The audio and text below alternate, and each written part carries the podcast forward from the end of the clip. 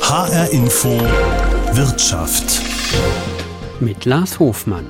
Dass der Fachkräftemangel ein zunehmendes Problem ist, das dürfte spätestens im letzten Sommer jedem klar geworden sein. Bilder von langen Schlangen an Flughäfen, Kofferberge, die sich aufgetürmt haben, weil niemand da war, der sich darum kümmern konnte. Dabei ist der Fachkräftemangel schon länger ein Thema. Dahinter steckt nämlich die einfache Tatsache, dass immer mehr Menschen in Rente gehen und weniger junge Menschen nachkommen. Und das tritt mittlerweile in immer mehr Bereichen und immer öfters zutage.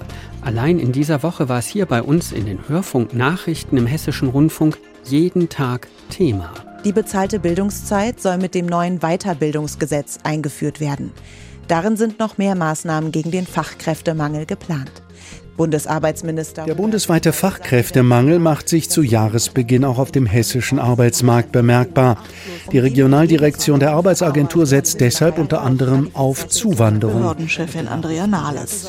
2021 hätten rund 47.000 Jugendliche die Schule ohne Abschluss verlassen.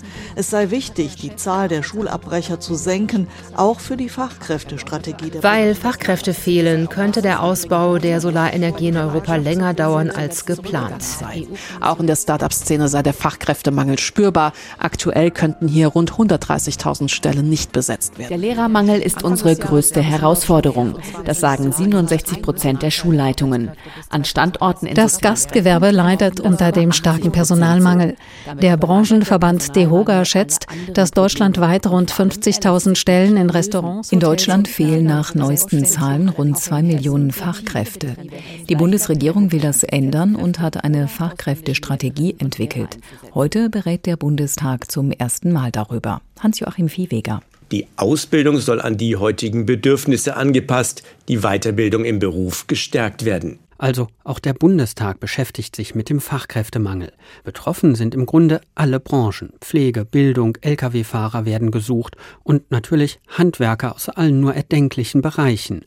Das hat uns zum Beispiel kürzlich Dachdeckerin Melanie Bernhardt aus Frankfurt erzählt der Markt ist seit Jahren, sage ich mal, schon leergefegt. Ähm, wir haben halt äh, Fachkräftemangel aufgrund der geburtenschwachen Jahrgänge, es sprich, es kommt keine jungen Leute nach. Das ist ja mittlerweile in allen Branchen so. Die Branchen stehen in Konkurrenz zueinander. Leider hat äh, eigentlich ohne Grund das Handwerk einen ziemlich schlechten Ruf, obwohl das gar nicht stimmt. Viele Leute haben da Vorurteile und da ist es einfach schon schwer, an Auszubildende zu kommen ausgebildete Fachkräfte sind gebunden in Betrieben und dann kann man eigentlich nur durch Abwerben, bessere Konditionen und so weiter einen Wechsel herbeiführen und das ist mittlerweile schwierig. Wir suchen alle, aber wie gesagt, äh, ist halt kaum Fachkräfte zu bekommen. Mittlerweile sprechen viele auch schon gar nicht mehr von einem Fachkräftemangel, sondern ganz allgemein von einem Arbeitskräftemangel. So schlimm ist die Situation. Stefan Füll ist Maler und Lackierermeister und er ist Präsident des Hessischen Handwerks. Mitte Januar beim Jahresausblick der über 70.000 Handwerksbetriebe in Hessen hat er sich, angesprochen auf den Fachkräftemangel, in Sarkasmus geübt. Ja, äh, vielleicht wäre das was für die Bäcker in Zukunft, dass die uns dann doch die Fachkräfte backen halt und sowas dann, aber das werden wir nicht erreichen. Also von daher sind wir schon auf Zuwanderung, glaube ich, angewiesen. Das wird ein spannendes Thema. Wir kriegen das äh, Problem anders nicht gelöst und wir müssen da schon über die Grenzen wahrscheinlich auch Europas hinaus gucken, denn in Europa haben wir überall die gleiche Situation, weil die Geburtenunterschiede jetzt nicht so unterschiedlich sind wie vielleicht zu Afrika oder arabischen Ländern, äh, wo wir vielleicht was hinkriegen kriegen. Und da muss auch unser Bildungssystem sich wahrscheinlich anpassen, indem wir da schon Leute vielleicht vorqualifizieren, die dann erst äh, im letzten Jahr der Ausbildung hierher kommen, wenn es denn irgendwie geht. Also ein spannendes Thema, was uns sicher beschäftigen wird. Zuwanderung. Das soll Teil der Lösung sein. Die Bundesregierung will den Zuzug von Fachkräften erleichtern. Berechnungen gehen davon aus, dass bundesweit in den kommenden Jahren 400.000 zugewanderte Fachkräfte nötig sind. Und zwar jedes Jahr um den Bedarf zu decken.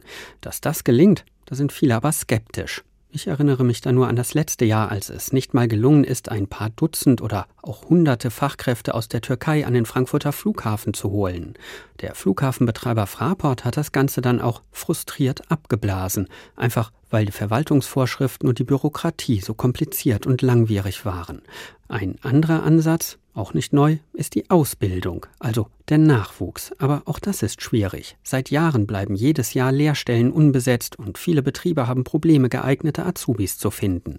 Über das Thema Ausbildung habe ich mit Holger Weitzel-Zimmer gesprochen. Er ist Ausbilder bei Sirona Denzplei im südhessischen Bensheim. Hier entwickeln und produzieren über 2000 Beschäftigte alles für Zahnarztpraxen bis hin zum Zahnarztstuhl. Ich wollte von Holger Weitzel-Zimmer zunächst wissen, ob er auch damit rechnet, dass es schwieriger wird, Auszubildende und auch Studenten für das Unternehmen zu finden. Ja, das steht zumindest zu einem Teil zu befürchten. Ich meine, man sieht ja ganz klar, wie die, ja, wie einfach der Nachwuchs ist, wie die Geburtenrate aussieht, wie viele Menschen in Rente gehen und wie viel Nachwuchs kommt. Also diese Schere ist definitiv da. Bei uns kommt noch dazu, dass wir ähm, aufgrund der betrieblichen Situation haben wir einige ähm, Mitarbeiterinnen und Mitarbeiter, die in den nächsten Jahren in Rente gehen. Das heißt, wir müssen oder wir wollen unsere Ausbildungszahlen noch erhöhen. Und tja, das trifft natürlich gleichzeitig auf den aktuellen Mangel, den wir haben und wir suchen händeringend nach Auszubildenden, tun aber auch einiges dafür, diese zu bekommen. Sie wollen die Zahl der Auszubildenden erhöhen. Im Moment haben Sie im ähm, Unternehmen 80 Auszubildende und ähm, Studenten. Was äh, schwebt Ihnen da vor? Ja, wir möchten vor allem im Bereich ähm, Mechatronik und Industriemechanik, also für die gewerblich-technischen Berufe, dort wollen wir unsere Ausbildungszahlen sogar verdoppeln. Und auch im Bereich der Studiengänge wollen wir noch weitere Studiengänge ausbilden.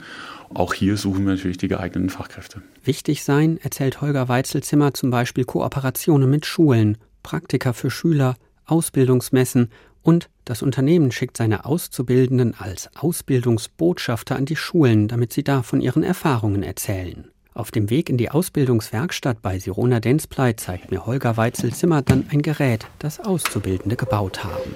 So, ja, wir sehen hier ein Projekt, was wir mit unseren Auszubildenden aktuell machen. Das ist tatsächlich ein Bratwurst-Bratgerät.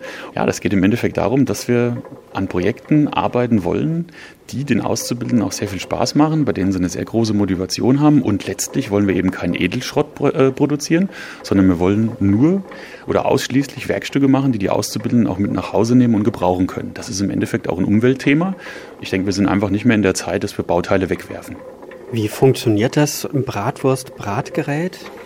Ja, wir haben jetzt in diesem Bratwurst-Bratgerät haben wir zum Beispiel hier einen Antrieb, einen Motor, den wir auch in einer Behandlungseinheit bei uns haben. Und über einen Kettenantrieb treibt dieser eben verschiedene Wurstmagazine an, die über einem äh, Grillkohlefass im Endeffekt laufen. Und dann werden die Würste rundherum braun und Sie können sie entnehmen und auf Ihren Teller geben. Eine Maschine, die Bratwürste brät, das klingt natürlich erstmal nach Spielerei, aber sowas soll den Nachwuchs begeistern, weil am Ende einfach was rauskommt, was auch tatsächlich funktioniert. In der Ausbildungswerkstatt stehen dann ganz andere Geräte. Hier ist eine ja, Maschine, zwei Maschinen, die laufen, drei äh, von selbst. Ähm, was passiert hier? Ja, hier sind wir in unserem 3D-Druckbereich. Das ist eine moderne Technik, die wir nutzen, um alle möglichen komplexen Formen zu drucken, Bauteile ähm, nachzudrucken, die wir zum Beispiel vielleicht nicht nachkaufen kann oder Eigenkreationen zu drucken, wo unsere Auszubildenden immer sehr, sehr viel machen und einfach ein Projekt haben, einmal im Jahr, wo sie selbst einfach sagen, wir suchen irgendeinen Bereich im Unternehmen, den wir verbessern können. Diese Bauteile konstruieren wir und ähm, entwerfen die dann für den 3D-Drucker, damit der die eben nachfertigen kann. Und mittlerweile ist es auch so, dass wir im Dentalbereich auch 3D-Drucker haben. Das heißt, unsere Firma fertigt sogar 3D-Druckmaschinen für den Dentalbereich. Und die können dann zum Beispiel künstliche Zähne drucken. An anderen Maschinen sitzen Jugendliche. Ausbilder erklären ihnen, was sie machen sollen, wie die Maschinen funktionieren. Ja, wir sind jetzt hier in unserer Ausbildungswerkstatt für den Metallbereich. Hier im Metallbereich sehen wir ganz viele Maschinen, mit denen wir die Grundausbildung machen, verschiedene Fräs- und Drehmaschinen. Wir sehen Schleifmaschinen und wir sehen dann später, wenn die Grundlagen gelegt wurden, haben wir auch hier unsere CNC-gesteuerten Dreh- und Fräsmaschinen. Natürlich immer noch klassisch im Hintergrund unsere Werkbänke, die einfach auch gebraucht werden, um die Grundlagen noch zu erlernen. Hinter Ihnen hier auf äh, Schränken steht eine ganz klassische Seifenkiste. Ähm, Sirona steht drauf. Ähm, was hat es mit der Seifenkiste auf sich? Ja, das ist auch eine Seifenkiste aus einem ähm, auszubildenden Projekt.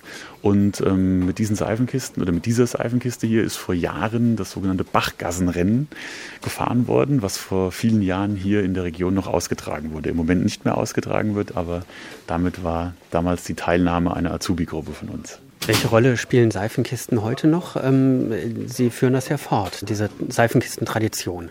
Richtig, wir führen die fort mit der ähm, Schillerschule in Auerbach in einem Gemeinschaftsprojekt.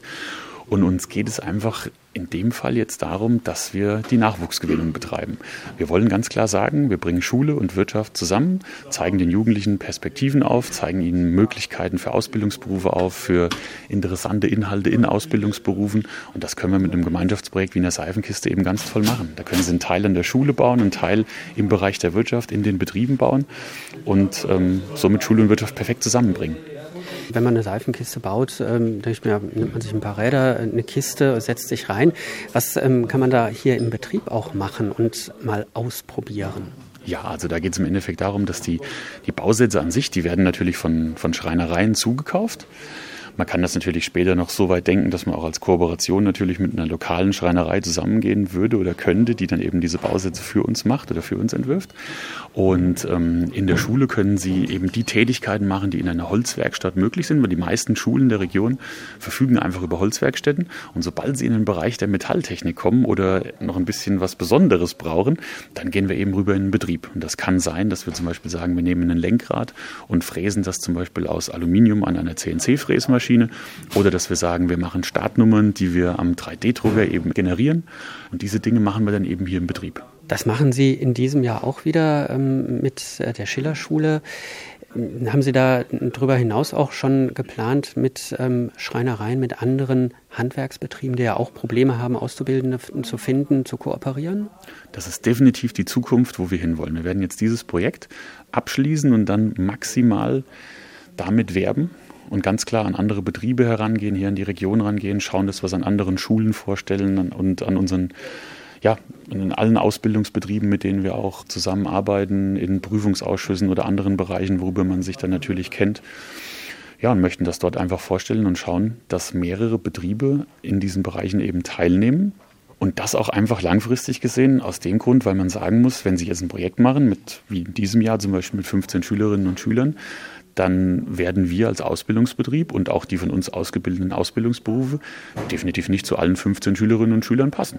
Ja, das wird, wenn es für uns super läuft, wäre für uns sehr schön, ist es vielleicht ein Drittel der Personen. Wenn die bei uns eine Ausbildung beginnen, haben wir unser Ziel definitiv erreicht. Aber dann bleiben ja noch zehn als Beispiel. Und dann kann man natürlich schauen, wenn Sie Kooperationsbetriebe haben in der Schreinerei, vielleicht fängt jemand dann in der Schreinerei eine Ausbildung an. Vielleicht haben Sie jemanden aus dem Kfz-Bereich, dann geht vielleicht jemand als Kfz-Mechatroniker in einen Partnerbetrieb. Und da muss es hingehen, dass natürlich, oder da soll es hingehen, ich würde es mir wünschen, dass natürlich noch viel mehr ähm, Ausbildungsbetriebe und weitere Schulen mit uns in dem Bereich kooperieren. Also nicht dieses gegenseitig versuchen, sich die Jugendlichen wegzuschnappen, sondern wirklich gemeinsam gucken, wer passt vielleicht wo am besten hin. Das ist definitiv das, wo wir hin müssen. Ein Gegeneinander bringt in dem wirtschaftlichen Bereich gar nichts und auch im schulischen Bereich nicht. Es muss definitiv ein Miteinander geben einfach im Bereich der, es ist die gesellschaftliche Verantwortung, das zu tun. Sie müssen überlegen, wenn, wenn wir jetzt die Leute alle zu uns ziehen würden, dann sind da auch ganz viele dabei, für die wir eben nicht der richtige Arbeitgeber sind oder für die wir eben gar nicht den richtigen Ausbildungsberuf haben. Und im Endeffekt produziert das nur Kosten, die kein Mensch im Endeffekt nachher tragen möchte und die auch schlecht für die Schülerinnen und Schüler sind, die dann vielleicht den falschen Ausbildungsberuf wählen würden oder das falsche Unternehmen wählen würden. Deswegen muss man dahingehend, dass natürlich ganz viele Möglichkeiten aufgezeigt werden, viele andere Unternehmen aufgezeigt werden. Und da müssen wir hingehen. Das muss immer das Miteinander sein. Mit dem Gegeneinander werden wir niemals weiterkommen. Auch wir wollen ja als Unternehmen dahin gehen, dass unsere komplette Infrastruktur natürlich auch noch da ist. Es bringt uns ja nichts, wenn, wenn wir als Unternehmen dem Handwerk alle Leute wegziehen und das Handwerk selber dann gar nicht mehr existiert. Wenn ich in der Bäckerei kein Brötchen mehr kaufen kann, wenn ich mein Auto nicht mehr reparieren lassen kann, wenn wir unsere Heizung hier nicht mehr reparieren lassen können, hilft uns unser Standort relativ wenig. Es müssen also alle jemanden haben und das auch in allen Bereichen. Und ähm, klar ist es so, dass die Unternehmen oder große Unternehmen die Möglichkeit haben oder viel besser die Möglichkeit haben, für sich zu werben. Aber deswegen brauchen wir die Kooperation mit dem Handwerk, auch mit den kleinen Betrieben, mit allen Betrieben gemeinsam, dass wir eben alle Perspektiven aufzeigen und es wird so sein, dass nicht alle Jugendlichen eben bei uns perfekt unterkommen, sondern eben vielleicht die Heizungsinstallation für sie wesentlich interessanter ist als der Bereich Industriemechanik, CNC-Fräsen, den sie zum Beispiel bei uns haben, wenn wir jetzt mal im Metallbereich bleiben. Gibt es da schon erste Ansätze, erste Kooperationen, auch kleinere Betriebe, die auf Sie zugekommen sind? Das haben wir jetzt aktuell noch nicht. Aktuell ist es so, dass wir mit den, also dass die großen Wirtschaftsbetriebe miteinander sprechen, weil wir eben dann auch in den Prüfungsausschüssen zusammenarbeiten und uns untereinander kennen. Aber genau das ist das Langfristziel des, äh, des, des Projektes, was wir gerade machen, dass wir eben dann, sobald wir dieses Projekt jetzt fertig haben, die Seifenkisten fertig sind und dann auch ganz aktiv Partnerunternehmen hier in der Region suchen werden. Anfangen möchte ich da ganz einfach mit vielen Unternehmen, die hier bei uns auch fürs Unternehmen tätig sind. Das sind dann Bereiche aus dem Landschaftsgärtnereien zum Beispiel. Das sind ähm, Heizungsinstallationsfirmen, das sind kleinere Elektrofirmen in der Umgebung. Ja, und die können wir einfach ganz gezielt ansprechen und dann mit ins Boot holen. Aber das möchte ich erst machen mit den, mit den ersten großen fertigen Projekten, dass die natürlich auch sehen, wow, das ist ja auch was für uns und ähm, würde uns vielleicht dann auch Spaß machen, dort dabei zu sein und uns auch was bringen. Und wenn wir es erstmal geschafft haben, dass die Jugendlichen uns als Unternehmen attraktiv finden und eine Berufsfindung gemacht haben, die wirklich perfekt zu ihnen passt, also einfach den richtigen Beruf im richtigen Unternehmen gefunden zu haben, dann werden sie auch eine viel größere Bindung an uns als Betrieb haben. Und damit werden wir weniger Kosten haben durch Fluktuation oder durch den Wegfall von Fachwissen, weil die Leute eben bei uns bleiben. Und damit haben wir eine ganz langfristige Perspektive. Sagt Ausbilder Holger Weitzel-Zimmer von Sirona Denzplay in Bensheim. Hier wird natürlich nicht nur ausgebildet, um Fachkräfte zu bekommen. Das sei aber ein wichtiger Punkt. Und der Ansatz soll erweitert werden. Ausbilder Holger Weitzel-Zimmer würde das Problem Fachkräfte und Nachwuchsmangel am liebsten gemeinsam mit anderen angehen. Mir ist schon hier klar geworden, dass es nicht nur die eine Lösung gibt und dass es schwierig ist. Der Fachkräftemangel ist kein neues Phänomen, es ist schon lange bekannt. Auch deshalb gibt es in Hessen vom Land Initiativen zur Fachkräftesicherung. Und in dieser Woche ist gerade eine neue Studie vorgestellt worden, die aufzeigt, wie sich die Situation in den einzelnen hessischen Regionen entwickeln wird. Beauftragt hat sie der hessische Sozial- und Arbeitsminister Kai Klose. Bei der Vorstellung der Ergebnisse hat er es auf den Punkt gebracht. Die Herausforderungen, vor denen wir stehen, sind zweifelsohne enorm, denn die schon vorhandenen Fachkräfteengpässe sind wahrscheinlich nur Vorboten einer sich weiter zuspitzenden Entwicklung. Und deshalb setzen wir weiterhin auf gemeinsame erhebliche Anstrengungen. Durchgeführt hat die Studie das IWAG, das Institut für Wirtschaft, Arbeit und Kultur an der Uni Frankfurt. Die Prognose wird regelmäßig erstellt, zuletzt bis zum Jahr 2026. Jetzt haben die Wissenschaftler und Wissenschaftlerinnen bis ins Jahr 2028 und auch darüber hinaus geblickt. Ich habe die Studienleiterin Christa Larsen getroffen und sie erst einmal gefragt, warum die Fachkräfte so knapp sind. Die Hauptursache ist der demografische Wandel. Das heißt, äh, es gibt die geburtenstarken Jahrgänge, die jetzt sukzessive aus dem Erwerbsleben ausscheiden. Das ist die größte Altersgruppe in den Belegschaften und es entstehen entsprechend große Lücken und diese Lücken können nicht gefüllt werden, weil immer weniger junge Menschen in den Arbeitsmarkt eintreten. Das heißt, die jungen Jahrgänge sind einfach deutlich kleiner. Und das ist ein Prozess, der schon länger angefangen hat, der jetzt aber sich immer weiter dynamisiert und deswegen sind immer mehr Bereiche auch letztendlich davon betroffen und viele Berufe natürlich. Wie viele Fachkräfte werden in Hessen ähm, Ihrer Berechnung nach fehlen? Wir berechnen ja den Zeitraum 21 bis 28, den betrachten wir uns und in diesem Zeitraum fehlen in Hessen 200.000 Fachkräfte.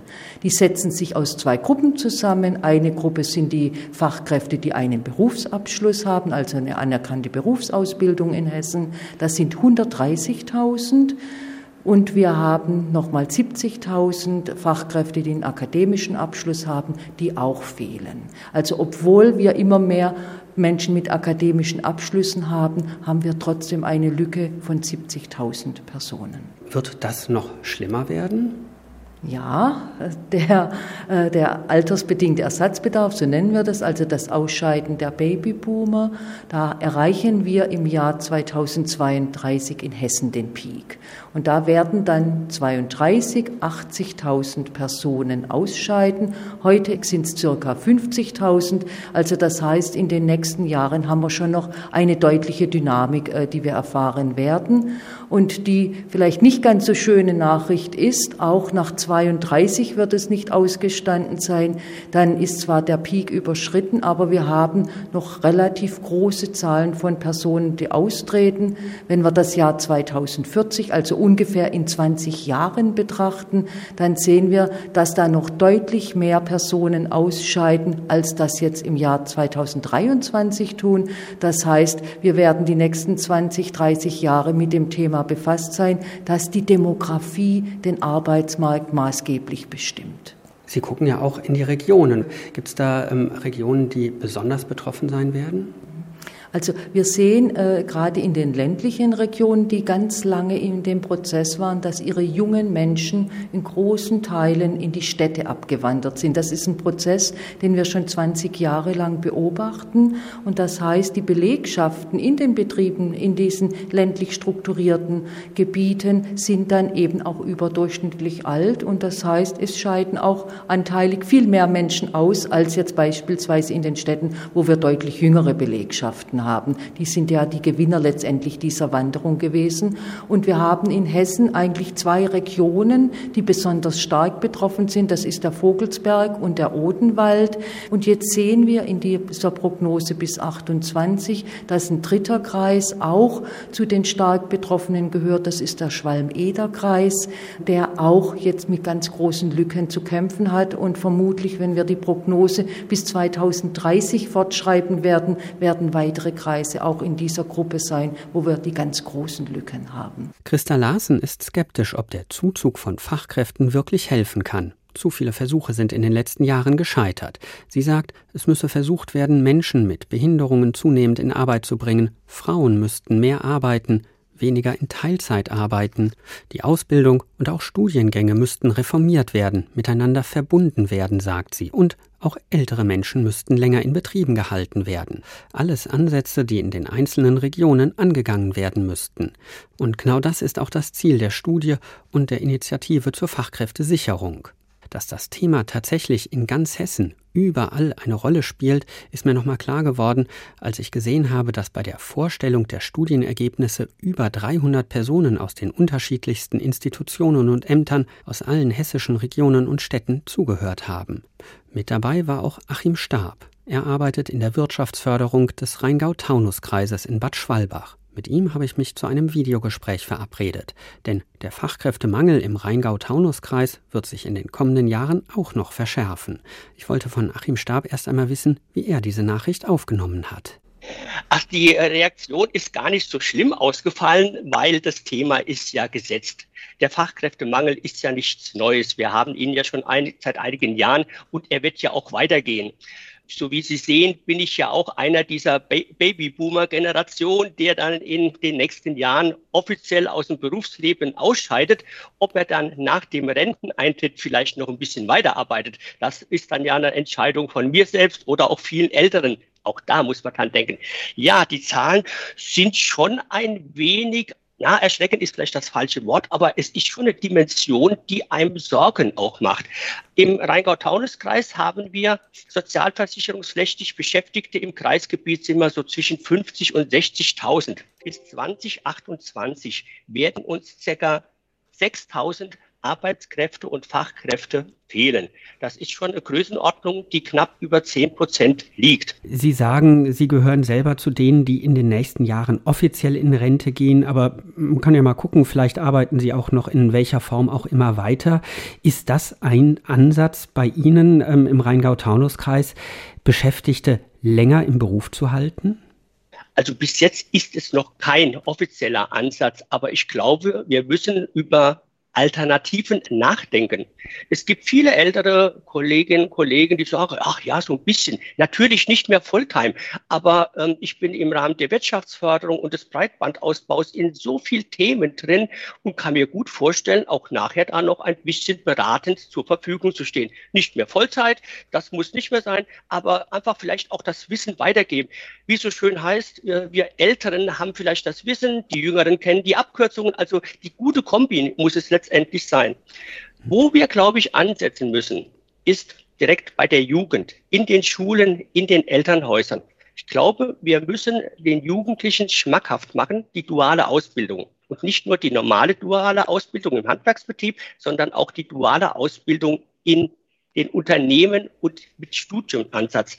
Auch da müssen wir natürlich noch die Unternehmen gewinnen, dass sie auch vermehrt duale Studienplätze anbieten. Ist das äh, tatsächlich, äh, ich sag mal, so eine Aufgabe, äh, die sich da allen stellt, die ganz, ganz kleinteilig ist, wo man nicht sagen kann, es gibt den einen Weg? Ich würde es auch so sehen. Es gibt nicht den Königsweg. Es gibt viele kleine Ansätze. Wir als Kreisverwaltung mit Wirtschaftsförderung, mit dem Thema Fachkräfte, wir können auch nur Impulse geben. Wir können Anreize setzen. Wir können natürlich nicht den gesamten Rheingau-Taunus-Kreis vom Thema Fachkräftemangel befreien. Äh, da gehört viel, viel mehr dazu. Auch die Betriebe müssen sich umstellen. Vier-Tage-Woche beispielsweise ist im Handwerk auch möglich. Ähm, es gibt hier im Kreisgebiet schon einige Ansätze bei Unternehmen, die das umsetzen. Die Work-Life-Balance spielt nun mal heute, glaube ich, eine wesentlich wichtigere Rolle als vielleicht noch vor 20 oder vor 30 Jahren. Als Rheingau-Taunus-Kreis sind wir im Moment, glaube ich, recht gut aufgestellt. Wir haben eine Ausbildungs- und Arbeitsmarktstrategie. Strategie. Die muss jetzt auch noch in Maßnahmen umgesetzt werden. Das ist das Wichtige. Und wir haben gerade veröffentlicht unseren neuen Masterplan demografische Entwicklung bis zum Jahr 2030, wo das Thema Fachkräfteentwicklung, Fachkräftemangel natürlich auch eine große Rolle spielt aber natürlich im Kontext mit vielen anderen Themen der Region, ob es die Wohnungsversorgung ist, ob es die Gesundheitsversorgung ist, ob es die Nahversorgung ist, ob es der Breitbandausbau ist und so weiter und so fort.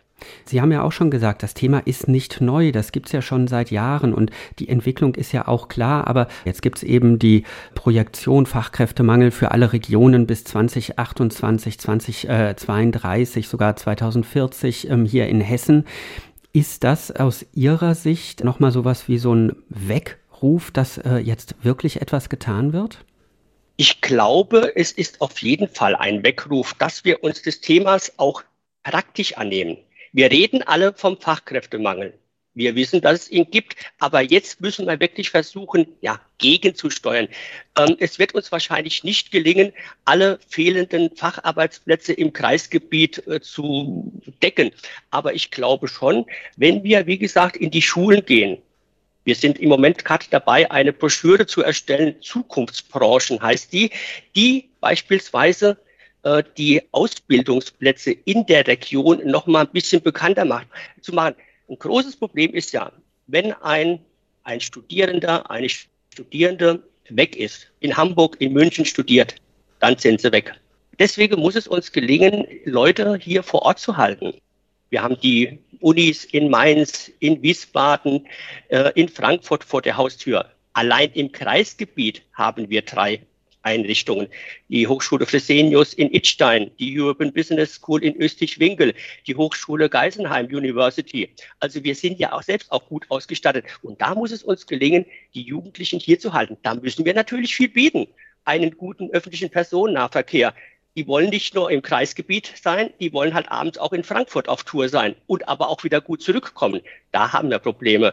Die Wohnungssituation muss gesichert sein. Wenn wir Fachkräfte beispielsweise von Hamburg, München hierher bekommen möchten, müssen wir auch ganzheitlich dran gehen. Die Wohnungen müssen da sein, die Gesundheitsversorgung muss stimmen und der Kindergartenplatz muss da sein. Einfach nur um drei Beispiele zu nennen. Sagt Achim Stab von der kommunalen Wirtschaftsförderung im Rheingau-Taunus-Kreis. Es gibt also viele Ansätze in Unternehmen, aber auch auf kommunaler und politischer Ebene mit dem Fachkräftemangel umzugehen.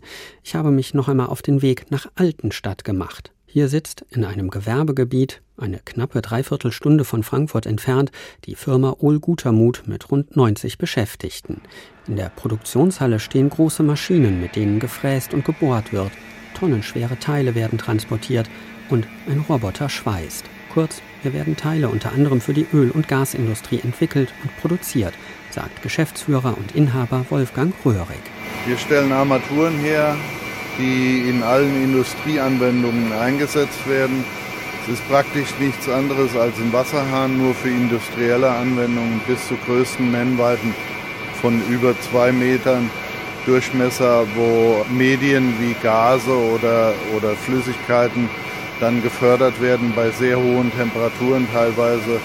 Wir stellen Armaturen her bis über 1000 Grad Einsatzzemperatur und das mit besonderen Materialien oder aus besonderen Materialien, die wir aus der ganzen Welt beziehen. Das heißt, hier aus Altenstadt ähm, betreiben Sie ein wirklich globales Unternehmen? Exakt, ja. Unser Exportanteil liegt über 60 Prozent und wir beliefern die ganze Welt oder die Regionen, in denen Industrieanlagen halt gebaut werden.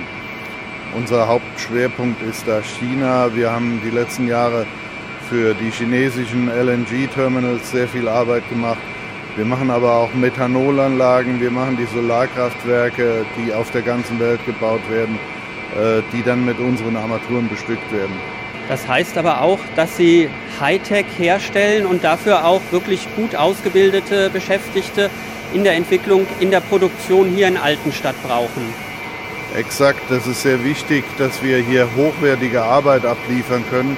Unsere Armaturen kosten teilweise so viel wie ein Haus und werden dann irgendwo eingesetzt unter ganz widrigen Bedingungen und müssen natürlich auch funktionieren. Und deswegen brauchen wir Spezialisten, die das auch zuverlässig hier bauen können. Macht Ihnen denn die Entwicklung bei den Fachkräften, bei den Arbeitskräften Sorge? Haben Sie die Befürchtung, dass es noch schwieriger werden wird, äh, Leute zu finden? Ich denke, es ist so ein gewisser äh, Markt, dem wir angehören, der, der sich spezialisiert hat. Und äh, da gibt es oft dann Personen, die in dem Markt wechseln. Also wir kriegen oft auch Mitarbeiter, die im ähnlichen Bereich schon für andere Unternehmen hier in der Region oder auch überregional gearbeitet haben. Aber wir brauchen natürlich äh, immer wieder Nachwuchs, den wir auch selbst ausbilden hier, um an unseren spezialisierten Maschinen arbeiten zu können. Also auch hier bei Gutermut geht es um Nachwuchs, aber natürlich nicht nur. Es geht auch darum, Mitarbeiter zu halten, während seit Jahren vieles im Umbruch ist, also immer weiter digitalisiert wird, erzählt Finanzdirektor Jürgen Fries. Das sei nicht immer leicht. Das eine Sache ist, Mitarbeiter zu gewinnen, in Konkurrenz zu anderen Firmen, die Mitarbeiter auch zufrieden zu halten, bei uns zu arbeiten und dann auch gerade für ältere Beschäftigte einen guten Übergang zu schaffen und dass wir ältere Beschäftigte auch länger nutzen können. Und Digitalisierung dabei ist kein Zauberwort, sondern ist ein Mittel zum Zweck, um das zu gestalten. Das äh, Thema Digitalisierung ist natürlich auch ein Punkt, äh, wo es immer wieder heißt, junge Leute interessieren sich dafür, ähm, haben da weniger Berührungsängste. Ältere haben teilweise Ängste, haben Berührungsängste, wollen vielleicht Veränderungen auch nicht mitmachen. Wie ist das denn äh, bei Ihnen im Betrieb? Kann man das wirklich so trennen zwischen Jung und Alt, zwischen Nachwuchs und ich sag mal alten Hasen? Das ist ganz typisch die Klischeefalle, in die jeder reintappt bei dem Thema Digitalisierung, zu sagen, okay, ich habe das Bild von den Jugendlichen mit den Handys und von den alten Opas, Omas, die einen Volkshochschulkurs machen. Tatsächlich ist die Digitalisierung eine Unterwanderung unserer Gesellschaft schon 30, 40 Jahre. Gehen Sie selber doch mal durch Ihr Haus und schauen sich die Dinge an. Ne? Früher hatten Sie eine Personenwaage mit einem Zeiger, jetzt ist das Ding digital. Ob das ein Herzschrittmacher ist, ein Kaffeeautomat, die Zahnbürste, alles ist digital. Das heißt, diejenige Person in Deutschland, die noch nie mit Digitalisierung in Berührung gekommen ist, gibt es nicht. Ja? Aber wie das Internet der Dinge ist auch die Digitalisierung wichtig, die benutzergerecht Dinge zu verpacken und dann gibt es da auch keine Widerstände. Sie haben ja schon vieles hier im ähm, Unternehmen digitalisiert. Das ist äh, von der Arbeitszeiterfassung über den äh, Kaffee am Automaten, ähm, was alles mit einer Karte geht. Es ähm, werden Arbeitsschritte einzeln im Computer erfasst, damit äh, auch andere Kollegen, Kolleginnen wissen, was ist schon gemacht worden, was muss noch ähm, gemacht werden. Wie ist das denn mit der Akzeptanz? Ähm, funktioniert das einfach so oder muss man da auch, äh, ich sag mal, ein bisschen Aufwand betreiben, damit die Leute das auch alles mitmachen? Also es ist wie im richtigen Leben. Ne? Es gibt manche Dinge, die werden sofort akzeptiert, weil die einfach sind und einsichtig sind und für alle Mitarbeiter einen Vorteil bringen. Es gibt andere Dinge, wo das Unternehmen sagen muss, ich muss das mit der Brechstange durchsetzen, auch wenn es Widerstände gibt. Wobei wir die Erfahrung gemacht haben, nach wenigen Monaten spricht nicht mehr darüber.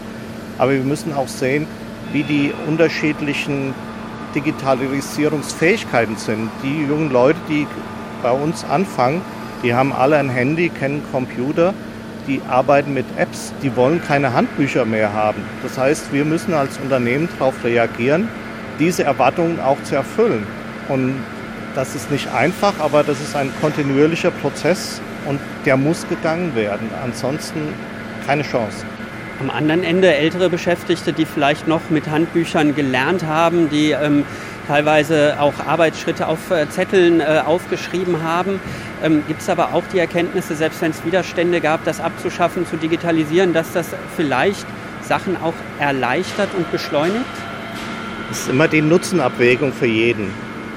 Manche Mitarbeiter sind halt bequem, weil die das 20 Jahre so gemacht haben und nicht einsehen, das zu ändern. Aber wenn der Nutzen dann da ist, dann ist auch eine Art von Stolz. Schau mal, ich habe das hinbekommen, ich kann das auch, auch im Kollegenkreis. Und da haben wir durchweg positive Erfahrungen. Also Digitalisierung ist kein Zauberwort und kein Allheilmittel, aber es ist für uns in Deutschland der einzige Weg, Effizienz zu schaffen. Wenn aber Digitalisierung eingeführt wird, nur um der Digitalisierung wissen und auch mit einer Verschlechterung einhergeht, dann sind die Widerstände groß. Und da spielt es keine Rolle, ob jemand alt oder jung ist. Bieten diese Möglichkeiten der Digitalisierung, auch Dinge zu erleichtern, Abläufe zu verkürzen, auch Chancen, äh, gerade ältere Beschäftigte länger im Betrieb zu halten? Auf jeden Fall. Wobei es bei, gerade jetzt bei älteren Beschäftigten so ist, die schauen eher, ich investiere Zeit und Energie in etwas Neues zu lernen. Zahlt sich das für mich noch aus?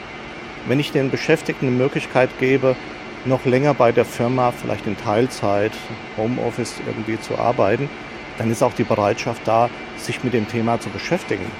Aber wenn das nicht gerade ein Hobby von mir ist, mich irgendeine Software zu lernen, und ich habe jetzt eine neue Software, dann sind die Befürchtungen auch sehr groß und dann investiere ich das nicht mehr. Dann sage ich lieber, okay, warte noch ein paar Jahre und das muss ich mir nicht mehr antun.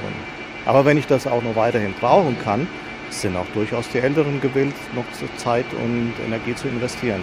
Jürgen Fries sagt, gerade älteren Beschäftigten, aber auch anderen müssten zum Beispiel flexible Arbeitszeiten angeboten werden. Der Bedarf sei einfach da. Das betrifft aber nicht nur ältere Arbeitnehmer, sondern die gleichen Bedürfnisse sind auch bei anderen Beschäftigtengruppen wie Eltern, die sehr stark mit diesen Wünschen an uns herantreten, zu sagen, ich möchte gern bei der Firma bleiben, aber flexibler.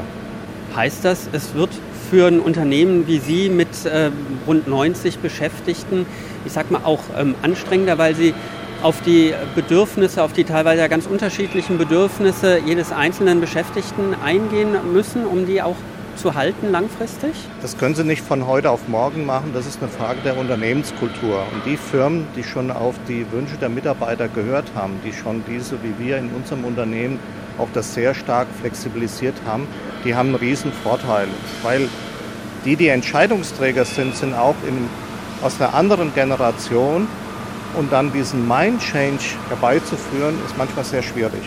Und es ist für Sie auch wichtig, alle mitzunehmen, unabhängig äh, vom Alter, von der Tätigkeit? Auf jeden Fall.